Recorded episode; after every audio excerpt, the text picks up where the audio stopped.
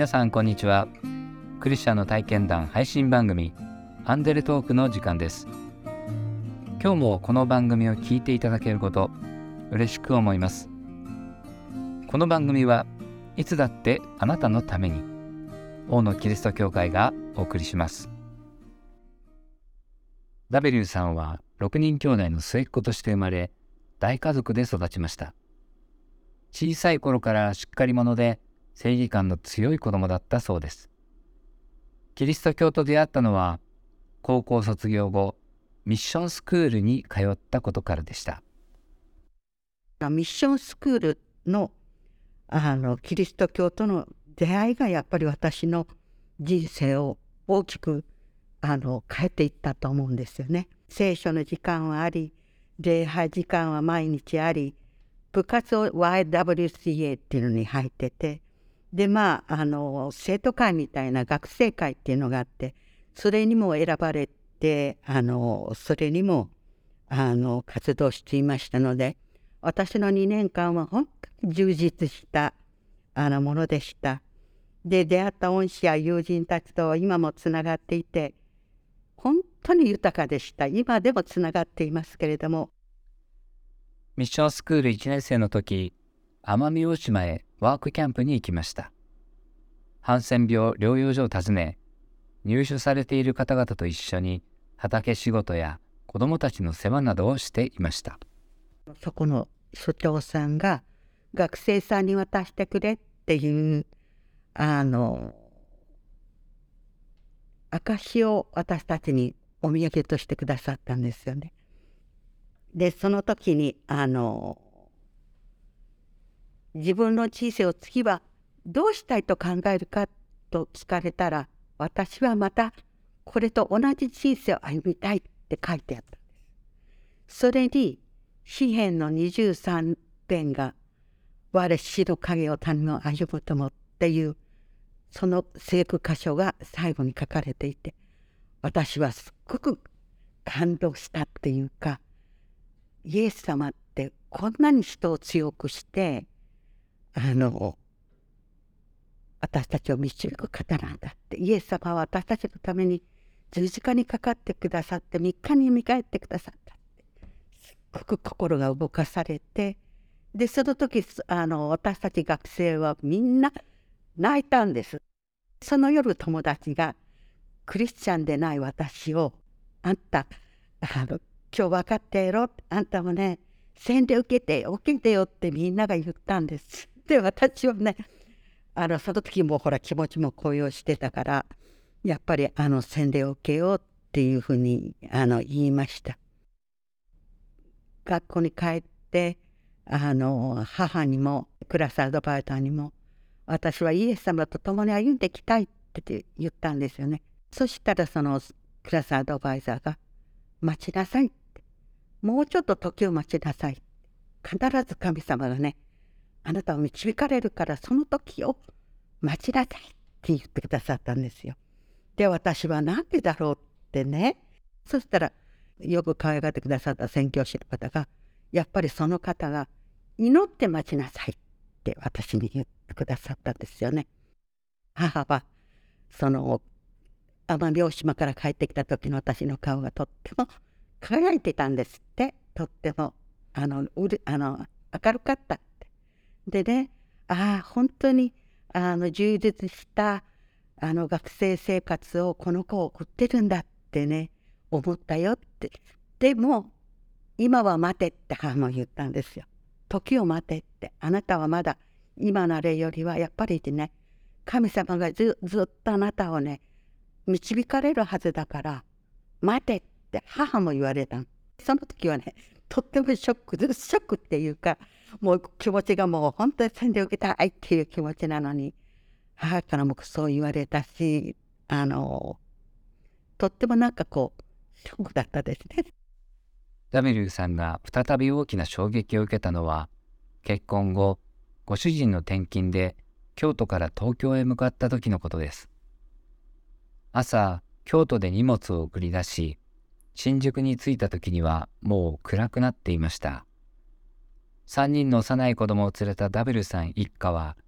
慣れない土地で電車の乗り場がわからず疲れて途方に暮れていましたでも薄暗くて夫とまあ血の海がおちっちゃい子2人と手伝いに来てたハートでこうあれしてる時にそこへ若者が来たんです青年が「どうされましたか?」その方が向こうから来たから後から考えると西武新宿線から来た人なんだなって思った。なその方がまた西武新宿線へ私たちを導いてくださったんですよ。行く道々どうされたんですか？って言うからあの京都から来たんですよ。転勤できたんです。って言ってあ大変ですねみたいなそんな感じで。でそれでありがとうございます。助かった。って言って話してもう振り向いた時はもうその方はおられなかったけど母がぽつりと一言「神様だったね」って言った「神様だったね」でその母のその一言で私はまた悔い改めとあの心っていうの。何にも一緒に歩いてる来てくださる方がね、まあ、その青年がずっと歩いてきてくださって、まあ、それがイエス様だとしても福音のイエス様を信じていない自分にとってはやっぱりエマオネ途上の2人の人たちがいろいろなことを言われても信じ込まなくて目が遮られていたようにやっぱり私自身がその信仰がいくらこうあれしてても遮られている状態の自分なんだ思ったんです。母が一言「神様だったね」って言ったその言葉であの私はもう涙が溢れて悔い改めて。であくる日朝荷物が社宅に届くその間を私は母に教会に行って残儀したいって言ったら母があのいろいろとクリスチャンになる時に反対した母がやっぱり子供たち幼子を知らない土地で育てていく私を憐れんだくれたんだと思うんですけど「行ってらっしゃい」私が子供たち見とくからで所沢武蔵野教会っていうところに行ってでそこの先生に「先生昨日京都から着いたものなんですけどあの先生あのお話聞いてもらえますか?」って言ってであの今まで自分がこう生きてきて本当にあのイエス様がトントントンってもうずっと叩きつけてらしたのに私はその自分が一人で生きてるように思ってるってそういう罪深さなものなんです。でも私はこれからはあの主を第一として教会生活を大事にして生きていきますってその先生に言ったんですよ。ね、そしたらその先生がね「あなたはもう自由になったよ」って言ってくださった。だから信じて前に向いて生きてきなさいってねそれから3年後、ダビルさんは洗礼を受けました。ダビルさんはご主人の転勤に伴って5回の引っ越しをしましたが、行く先々で教会を探し、教会生活を続けることができました。ミッションスクールを出て、その待ちなさいって言われたことに対して、やっぱり、あの、私の人格が練られていったっていうか、で、まあ、練られたと同時に、あの神様あなたの御心が何かをこう祈り求めるっていう私の祈りを続けることが自分自身が変えられていったって思うんですよ。うん、卒業した後もやっぱりこういつも助けてがいた。でそれがやっぱりあの自分の人生をいつもこう彩り豊かにしてくれてで転勤先々でもいろんな人に出会って親切にしていただいて可愛がられて娘たちも可愛がられてあの生活してでやっぱり神様はやっぱり共にいてくださったっ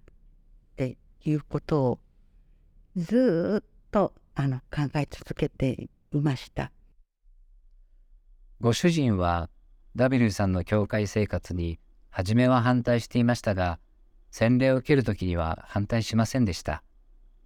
洗礼を受けた後、娘さんの膠原病の治療のため、ダビルさんは病院の近くに引っ越しをしました。こちらの方の聖マリアンナ病院に移りたいっていうことで所沢から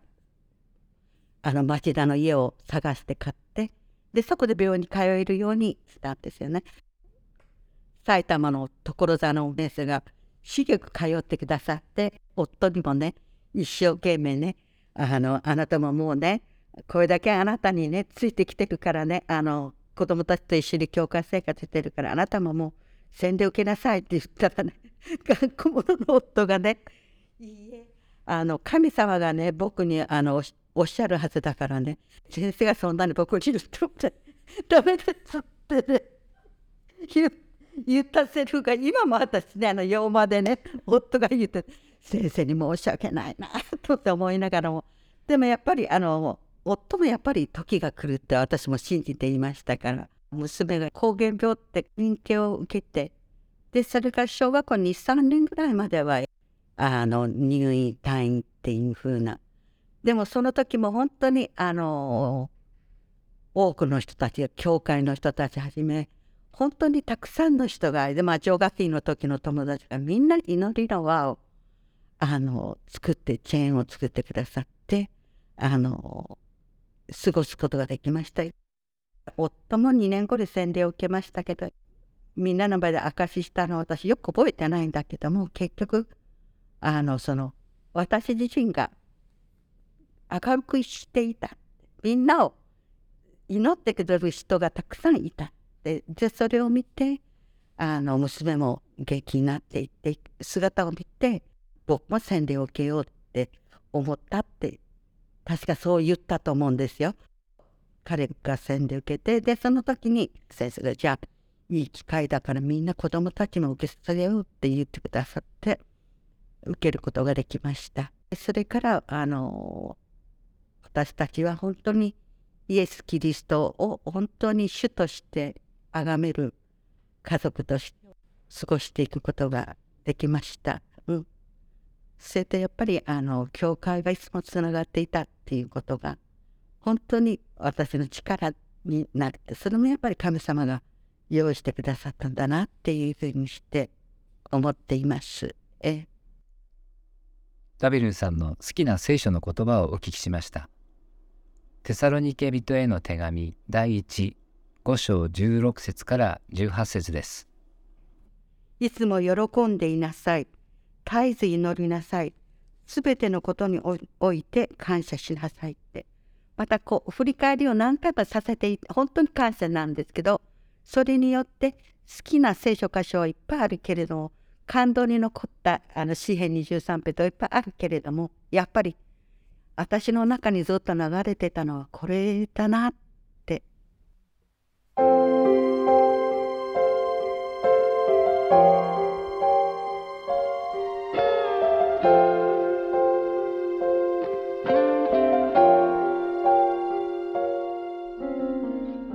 ダブルさんが洗礼を受けるまでには長い待ち望みの年月が過ぎていきました。でもその間の祈りは無駄ではなく感謝と喜びへと導かれていったのでした。推しの八海の湧き水が富士山の麓の深い地下でろ過されるようにダブルさんの信仰も待っている間に整えられていったのではないでしょうか